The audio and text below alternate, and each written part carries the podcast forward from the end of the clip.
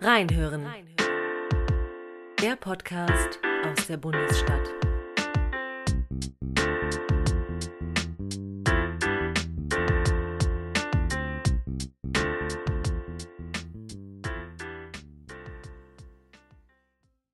Meine Damen und Herren, Leitkultur und Identitätspolitik scheint ein Passepartout, ein Wechselrahmen für unterschiedliche Themen. Mal geht es um die Integration von Migranten und Migrantinnen, mal um die Aufarbeitung der deutschen Kolonialvergangenheit, dann um die Identität unterschiedlichst empfundener Geschlechtlichkeit und ihre Darstellung in der deutschen Sprache. Demnächst um die deutsche Kontur in der Klimadebatte. Gerade kocht die Selbstfindung der EU-Staaten hoch. Es lohnt sich, genauer hinzuschauen. Leitkultur wurde diskutiert als Minimalkonsens, als Basis des Zusammenfindens, was ja auch Anpassung bedeutet für Menschen, die hier leben wollen und sollen. Es braucht die gemeinsame Plattform, um anzukommen. Zugekommene schärfen das Bewusstsein der Einheimischen. Jede Begegnung verändert beide Seiten. Horizonte wachsen und können sich berühren. Identitätspolitik erscheint mir in der gegenwärtigen Form fast als das Gegenteil. Sie grenzt aus, siegelt ein. Sie macht aus der Gruppengesellschaft eine Grüppchengesellschaft. Und die ist morgens eine andere als abends. Oder sie hat gar sektiererische Züge. Man fühlt sich als auserwählt, ein Hort wachsender Unfreiheit mit nach außen aggressiver Ablehnung der Sünder und Verirrten und misstrauischer Sozialkontrolle nach innen. Aber jeder mag sich selbst verorten. Mein Verdacht, solche Begriffe haben schwammige Ränder. Sie sind keine Subjekte, die für sich sprechen. Es sind immer Leute, Gruppen, Individuen, die sie für ihren Zweck benutzen. Sie werden schnell zum Kampfbegriff. Wer ihre Toxität vermindern will, muss eins erkennen. Wer sie dogmatisch fixiert, ist nicht nur verblendet, er beschädigt, was er schützen will. Es wird zum Fossil. Aber wird nun alles zur Ramschware, schiebt nun jeder seinen Einkaufswagen durch die Regale und stellt sich sein kulturelles Müsli zusammen? Ich denke nicht. Unser Land hat eine Identität und die hat einen Namen. Er heißt Grundgesetz. Es öffnet einen weiten Raum und bietet zugleich Maßstab und Halt. In diesem Rahmen darf sich alles entfalten und damit sind wir noch lange nicht am Ende. Mir fällt auf, Debatten um Leitkultur oder Identität entstehen immer in der Mehrheitsgesellschaft, wenn das Fremde oder andere, auch das Neue als Bedrohung erscheint oder erscheinen soll. Auch egomane Autokraten, und die liegen im Trend, instrumentalisieren sie gern, um Spannungen zu schüren und die Gesellschaft zu spalten. Teilen und Herrschen galt schon den römischen Cäsaren als probates Mittel, sich an der Macht zu halten. Kultur und Identität sind viel reicher und bunter, als ihre fanatischen Definierer glauben. Vielleicht ist es wieder einmal Zeit für kulturellen Artenschutz. Vor allem ist es Zeit zu reden. Eine großartige Gewährsfrau wird uns dabei helfen.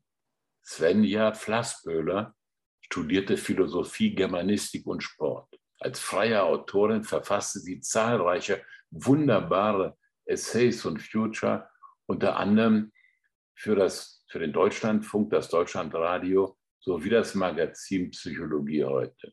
Inzwischen ist sie Chefredakteurin des Philosophiemagazins und leitet seit acht Jahren das Kölner Philosophiefestival Phil Cologne gemeinsam mit Wolfram Eilenberger, Gerd Skobel und Jürgen Wiebecke.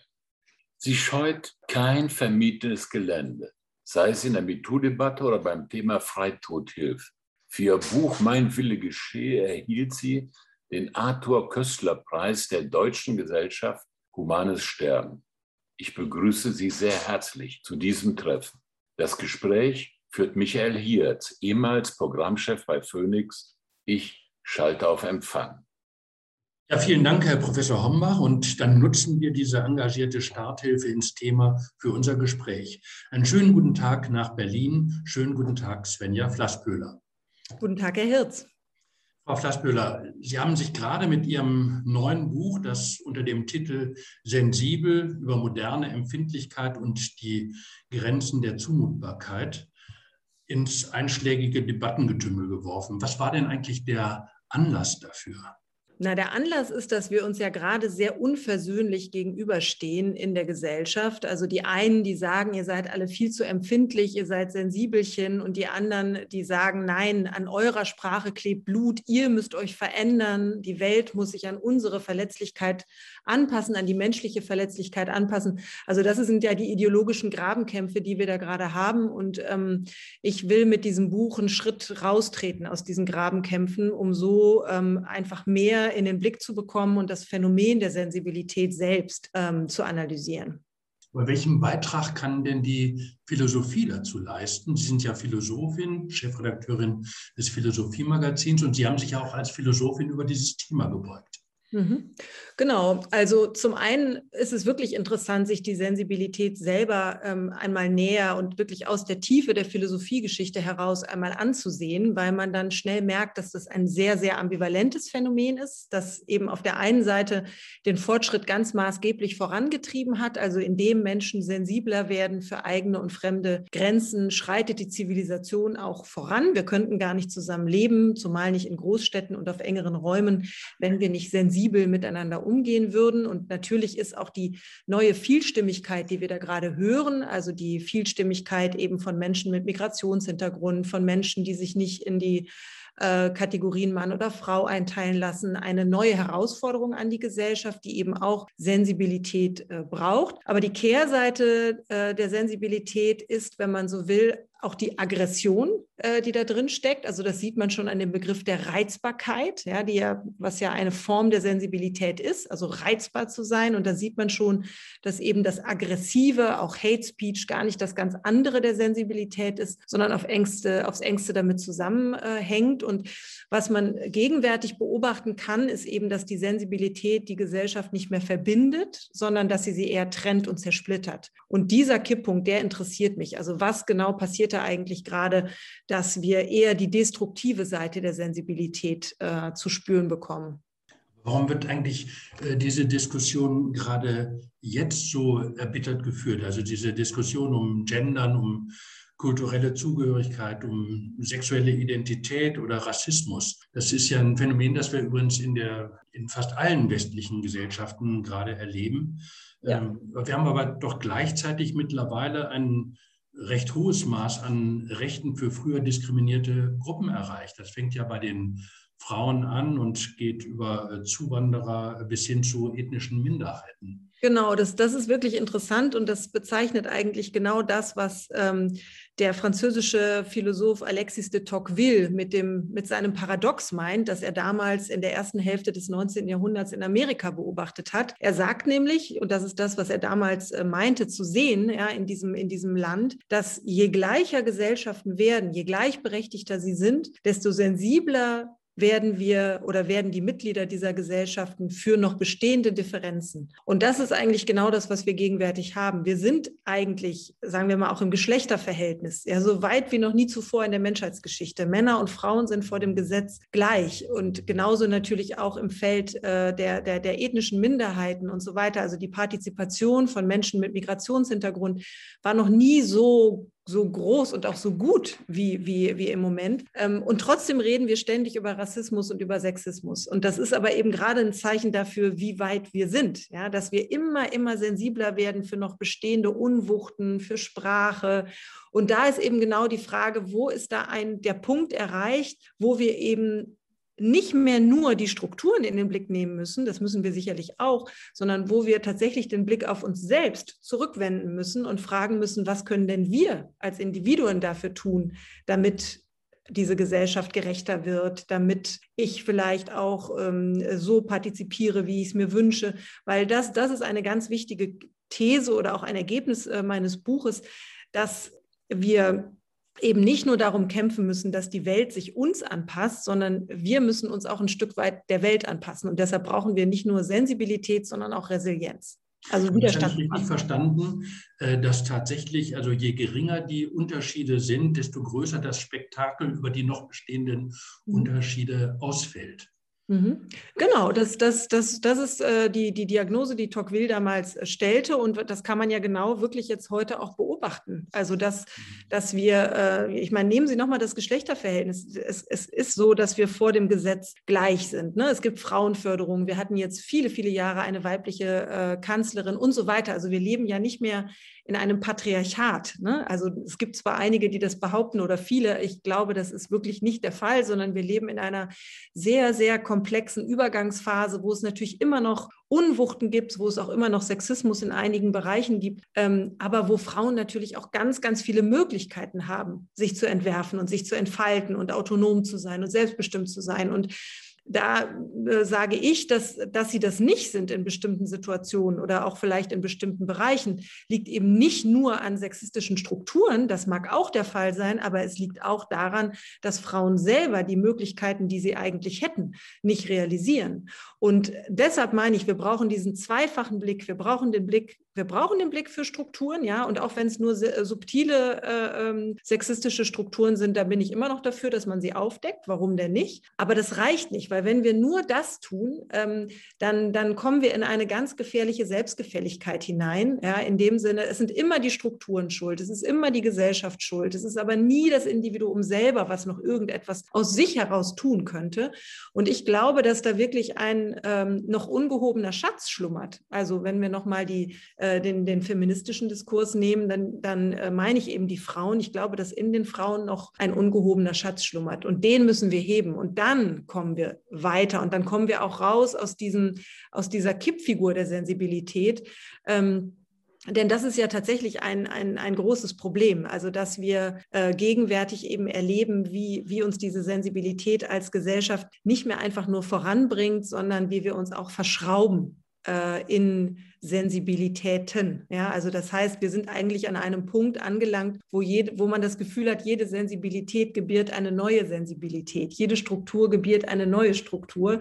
Und um aus diesem, aus diesem Paradox rauszukommen, brauchen wir eben wirklich starke Individuen. Und ähm, ich verstehe immer nicht ganz, warum dieser Ruf danach, dass man die Individuen doch auch ermächtigen kann und ermutigen kann, auch Zumutungen auszuhalten, warum das immer so schnell als neoliberal und konservativ und rechts abgetan wird. Ich glaube, dass das äh, genauso eine linke Position sein kann, zu sagen, äh, wir müssen Frauen ermächtigen, die Möglichkeiten, die sie haben, auch zu ergreifen. Und übrigens gab es ja jetzt gerade auch einen sehr aktuellen Fall auf der Buchmesse in Frankfurt. Ähm, da äh, hat eine, eine deutsche Autorin, äh, die aber eine Person of Color ist, eine Black Person of Color, Jasmina Kuhnke, ähm, hat die Messe abgesagt, also wollte nicht zur Messe kommen und hat zu einem Boykottaufruf, äh, hat zu einem Boykott aufgerufen weil ähm, auf der Messe ein rechter Verlag zugegen ist. Und äh, Frau Kuhnke hat sich durch diesen Verlag bedroht gefühlt, hat, hat es eben auch als unerträgliche Zumutung empfunden, dass dieser Verlag da ist und hat ihre Teilnahme abgesagt. Sie wäre aber eingeladen gewesen auf einer sehr, sehr prominenten ARD-Bühne also eine, die größte und prominenteste Bühne eigentlich der ganzen Messe. Und äh, übrigens mit mir, also ich hätte da äh, unter anderem mit ihr gesessen. Und ähm, sie hat diese Möglichkeit nicht ergriffen weil sie diese Zumutung als unüberwindbar empfunden hat, offensichtlich. Und ich finde, ähm, dass diese ganze empathische Energie, die ihr da im Netz zuteil geworden ist, die ich richtig finde, ja, natürlich muss man empathisch sein mit einer Frau, die aus der rechten Szene mit dem Mord bedroht wird. Die Frau hat vier Kinder, die musste ihren Wohnort wechseln. Natürlich müssen wir sehr, sehr empathisch sein und, und uns mit ihr auch solidarisieren. Nur ich finde, diese ganze empathische Energie ist in die falsche Richtung gegangen. Ich finde, man hätte sie eben ermutigen müssen, diesen Schritt auf die Bühne zu wagen um dann ihren Gegner, Gegnern zeigen zu können, schaut her, ihr wollt mich töten, aber ich ergreife das Wort. Ich führe hier das Wort und ich bestimme den Diskurs in diesem Land ganz maßgeblich mit. Und genau das ist leider nicht passiert äh, und das bedauere ich sehr. Äh, da würde ich gerne gleich äh, nochmal drauf zurückkommen und das äh, vertiefen. Aber zuerst nochmal die Frage zu dieser Debatte um Identitätspolitik, die wir gerade in dieser Gesellschaft führen. Haben wir eigentlich als Gesellschaft und vielleicht auch als Menschheit insgesamt im Augenblick nicht andere und drängendere Themen. Also ich habe neulich mit einem afrikanischen Freund gesprochen, der hat das geradezu für ein Dekadenzphänomen gehalten, dass wir in einer hochentwickelten und eigentlich liberalen, offenen, toleranten Gesellschaft leben. So ist seine Diagnose uns dann aber das Leben selbst äh, so schwer machen mit dieser Debatte. Ja, ich glaube, da muss man wirklich immer sehr vorsichtig sein. Also wir beide sprechen jetzt ja hier zum Beispiel als weiße Menschen, die äh, nicht wegen ihrer Hautfarbe diskriminiert werden. Ähm, Sie sprechen als Mann, ich spreche als Frau. Also ich glaube, wir müssen immer aber dieser sehr genau afrikanische Freund ist nun auch eine People of Color. Okay, das, das, das, das, ist richtig.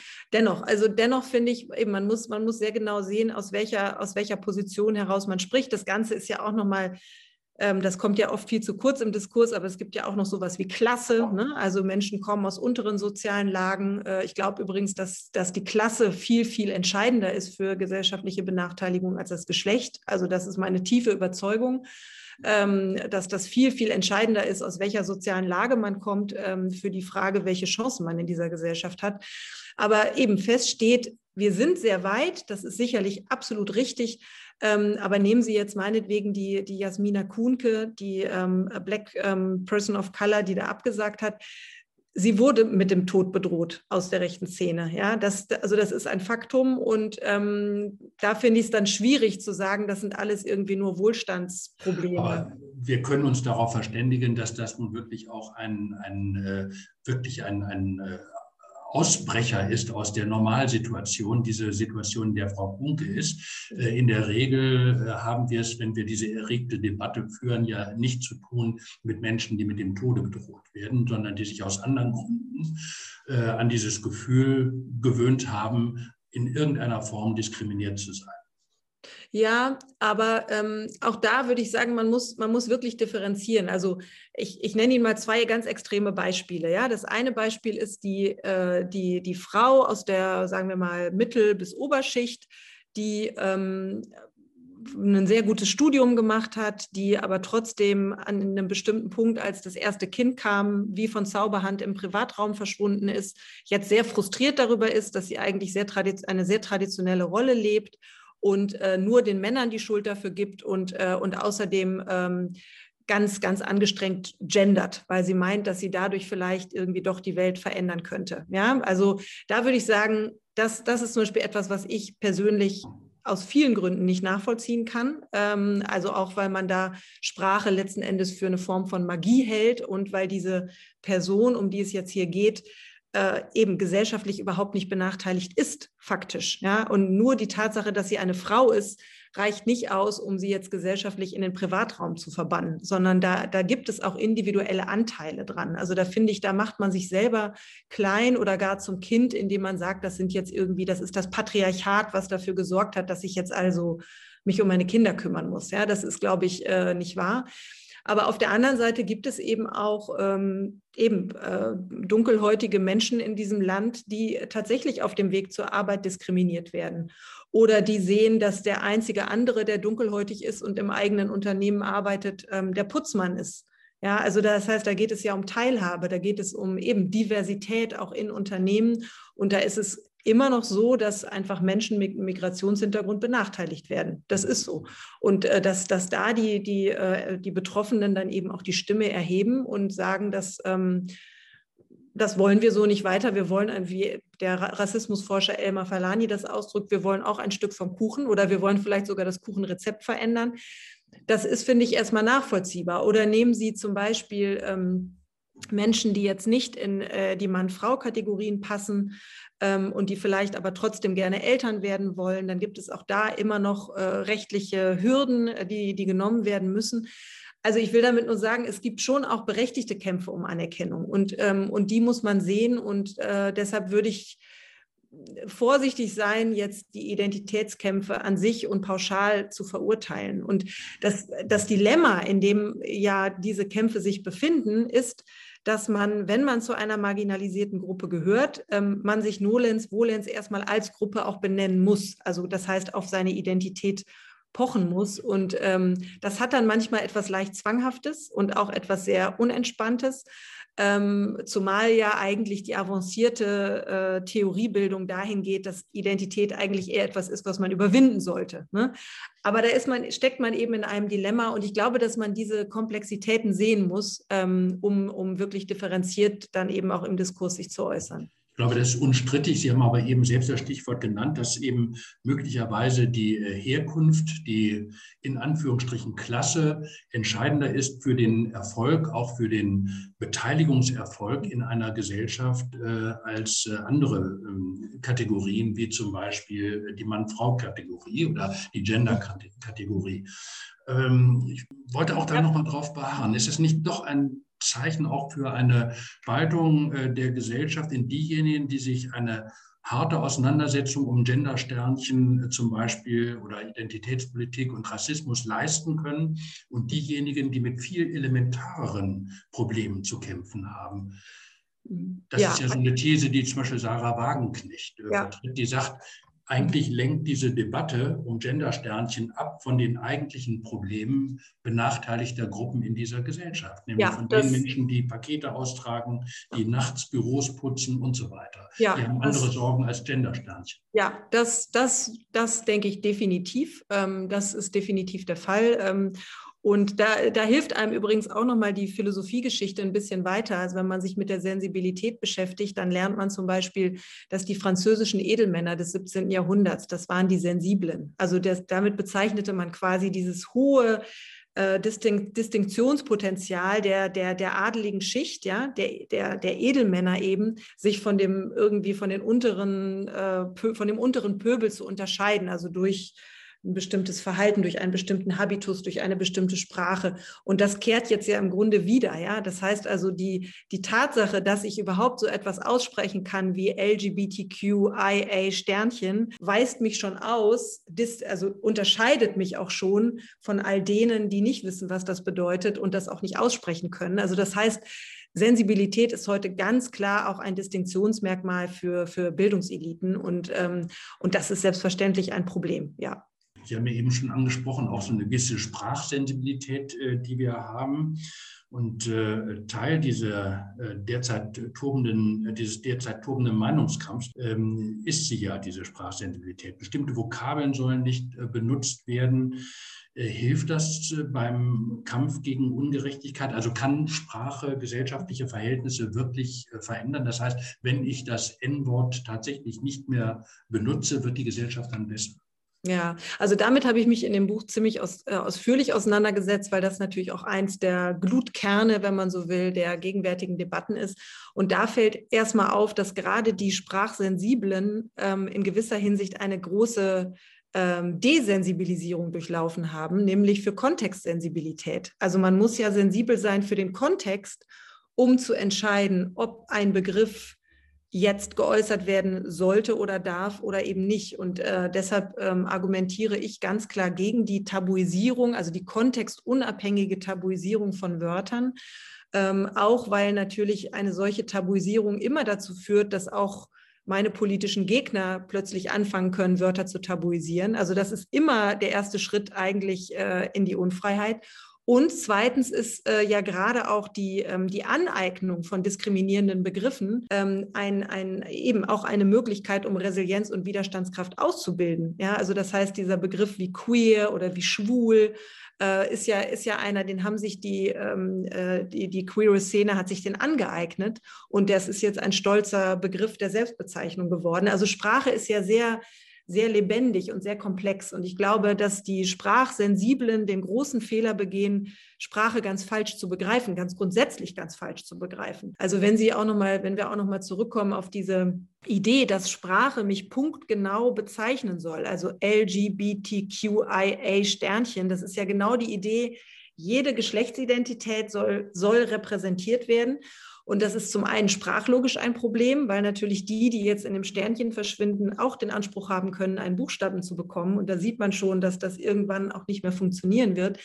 Aber es ist eben auch deshalb ein großer Irrtum, weil Sprache ja ein allgemein verbindliches System ist, das den Einzelnen immer schon verfehlt. Also das ist für mich Sprache. Sprache ist größer als ich. Sprache ist größer als Sie. Spra wir sind in Sprache hineingeworfen. Und die Schönheit der Literatur entsteht ja gerade dadurch, dass man immer scheitert in diesem, in diesem Wunsch, genau das zu bezeichnen, was ich meine. Und deshalb ne, gebiert ja dieses literarische Begehren auch immer noch andere Blumen, so kann man fast sagen, ja, also um in diesem Willen das auszudrücken, was man ausdrücken will. Aber es ist eben ein Irrtum zu glauben, dass Sprache irgendwie ein Werkzeug ist, das ich mir so und so zurechtschnitzen kann und dann äh, erfüllt es meine, meine politische Intention. Das ist, glaube ich, ein Fundamentalirrtum. Wir haben uns äh, ja daran gewöhnt, äh, dem Rechtspopulismus Schuld zu geben an der Verrohung des öffentlichen Diskurses. Also äh, die Twitterei von Donald Trump hat da sicher auch zu beigetragen. Und jeder, der in den sozialen Medien sich bewegt, weiß auch, was ein Shitstorm ist und welche unglaubliche Gewalt der freisetzen kann. Aber die Linke reklamiert für sich ja die Sensibilität gegenüber Benachteiligten, auch gegenüber der Sprache. Und trägt das trägt nicht auch so eine gewisse Diskursverweigerung? Also die, die Sie gerade beschrieben haben, dass dann eine Autorin sagt, nein, ich äh, äh, selbst boykottiere eine Veranstaltung, aber ich äh, möchte auch, dass andere mir ähnlich Gesinnte diesen Boykott mittragen. Also ist, ist nicht diese, diese Diskursverweigerung und eine gewisse Intoleranz gegenüber abweichenden Meinungen äh, auch dafür zuständig oder dafür verantwortlich, äh, dass das Meinungsklima insgesamt sehr viel rauer geworden ist. Ja, also da kommt erstmal zum Tragen, dass eben Sensibilität und Aggressivität gar nicht zwei, gar nicht gar keine Gegensätze sind, sondern aufs Innerste zusammengehören. Also das, was mich reizt, macht mich aggressiv oder es bringt mich dazu, mich total abzuschotten. Ne, das, da sieht man auch, dass die, die Widerstandskraft, also das Abschotten eigentlich auch eine Reaktion natürlich gerade einer erhöhten Sensibilität sein kann. Das beschreibt übrigens schon Georg Simmel, äh, wenn er über die Großstadt nachdenkt. Äh, dann sagt er, ne, der, der, Großstadtmensch, der ist blasiert, also der nimmt im Grunde um sich herum gar nichts wahr, weil er sich das gar nicht leisten kann, aufmerksamkeitstechnisch. Das ist einfach viel zu viel. Also das heißt, dieses sich abschotten, sich verpanzern, äh, aggressiv werden. Das ist eigentlich die andere Seite quasi einer erhöhten Sensibilität. Und das haben wir selbstverständlich auf der linken Seite auch. Also eben, Sie haben gerade schon den Shitstorm erwähnt, die Aggressivität natürlich auch, mit der äh, diskursive Gegner dann doch eben auch angegangen werden. Oder Cancel Culture, ne? also der, der Versuch dann eben auch bestimmte Menschen aus dem Diskurs auszuschließen. Ich glaube, dass wir hierzulande immer noch nicht in einer Cancel Culture leben, aber ähm, dass es bestimmte Vorformen gibt. Ja, ja, dass Menschen also bestimmte Etikette an der Stirn kleben. Also bei mir zum Beispiel war es aufgrund äh, des Buches über die potente Frau äh, äh, das Label rechtsreaktionäre Feministin. Das hatte ich plötzlich irgendwie auf der Stirn stehen. Ähm, also das geht, glaube ich, ganz schnell. Was mal eine interessante Kombination ist. Ja. Reaktionären Feminismus. Ja, ja. Äh, und, und, aber es, es gibt, ähm, finde ich, man muss auch da nochmal, finde ich, den Blick so ein bisschen weiten, weil ähm, es gibt eben auch eine spezifisch rechte Sensibilität. Ne? Und äh, diese Sensibilität, die zeigt sich dann, wenn zum Beispiel äh, bestimmte Gruppen Privilegien zu, äh, verlieren, dann zeigt sich auch eine Sensibilität. Oder nehmen Sie diesen, das ist eine sehr extreme Form, äh, nehmen Sie die, den Tankstellenmord von ein paar Wochen, von vor ein paar Wochen, wo jemand bis aufs Blut gereizt war, offensichtlich, als man ihn davon, dazu aufforderte, die Maske zu tragen. Also damit will ich, oder, oder nehmen Sie den, den Mord an Walter Lübcke. Ne? Also ich meine, es gibt auch eine Reizbarkeit auf der rechten Seite, die eine, ähm, also die ganz andere Folgen hat nochmal. Also dagegen wirkt dann tatsächlich so dieses woke, linke, sprachsensible äh, äh, Handeln fast harmlos. Ne? Also ich, ich, warne nur davor, dieses, äh, das Sensibilitätsproblem nur auf der linken Seite zu sehen, sondern das gibt es auch auf der rechten. Äh, das hat dann nochmal eine ganz andere Phänomenologie. Wie gelingt es denn dann einer Gesellschaft wieder das Gemeinsame zu entdecken und zumindest sich nicht so weit voneinander zu entfernen, dass man nicht mehr miteinander reden kann? Das muss doch in einer offenen demokratischen Gesellschaft möglich sein. Ja, ich, also da sagen Sie was ganz Wichtiges, das Allgemeine. Ne? Wie, wie, wie können wir uns noch auf das gemeinsame Allgemeine beziehen? Das ist, glaube ich, wirklich genau das fundamentale Problem, dass die Sensibilität eher eine Logik des Besonderen ist. Ne? Das kann man sich so sehr schön klar machen äh, an einer Tischszene. Stellen Sie sich vor, Sie laden irgendwie verschiedene Gäste ein zu einem Abendessen und der eine sagt, ähm, oh, das kann ich aber leider nicht essen, weil ich habe eine Nussallergie. Der zweite sagt, ich vertrage keine Laktose und der dritte sagt, ich esse aber kein Fleisch. Und so geht es dann weiter und irgendwann sitzt keiner mehr am Tisch. Und das ist eigentlich genau das, ne, was man, könnte man sagen, jetzt auch auf der Buchmesse im Kleinen erleben konnte. Ne? Also irgendjemand, irgendjemandem passt irgendwas nicht und dann kommt man eben nicht. Ne? Und insofern äh, braucht man, glaube ich, auch ein Stück weit, wenn man so will, eine Art von Desensibilisierung, um an diesem allgemeinen teilzuhaben.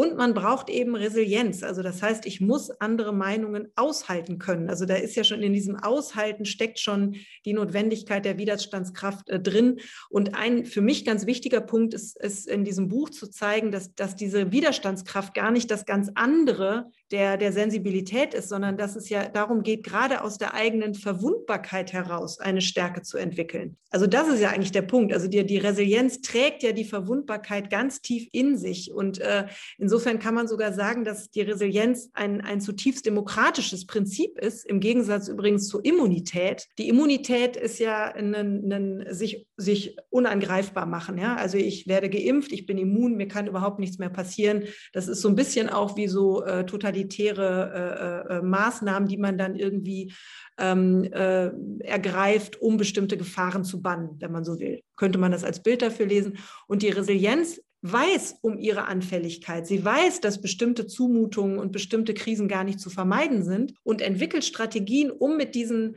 Zumutungen umzugehen. Und deshalb glaube ich, ist die Resilienz ein urdemokratisches Prinzip und wir brauchen sie mehr denn je. Ich habe also verstanden, wir brauchen beides. Wir müssen sensibel sein, offen sein, äh, Argumente aufnehmen, äh, gleichzeitig aber auch gefestigt genug, dass wir dann nicht äh, sofort äh, einknicken, wenn irgendetwas geäußert wird, was uns äh, vielleicht in der Gefühlswelt nicht ganz in den Kram passt. Vielen Dank, äh, Svenja Flassbühler, dass Sie uns mit dem abgeklärten und weiten Blick der Philosophinnen geholfen haben, die gegenwärtige Debatte ein klein wenig besser zu verstehen. Vielen Dank. Sehr gerne.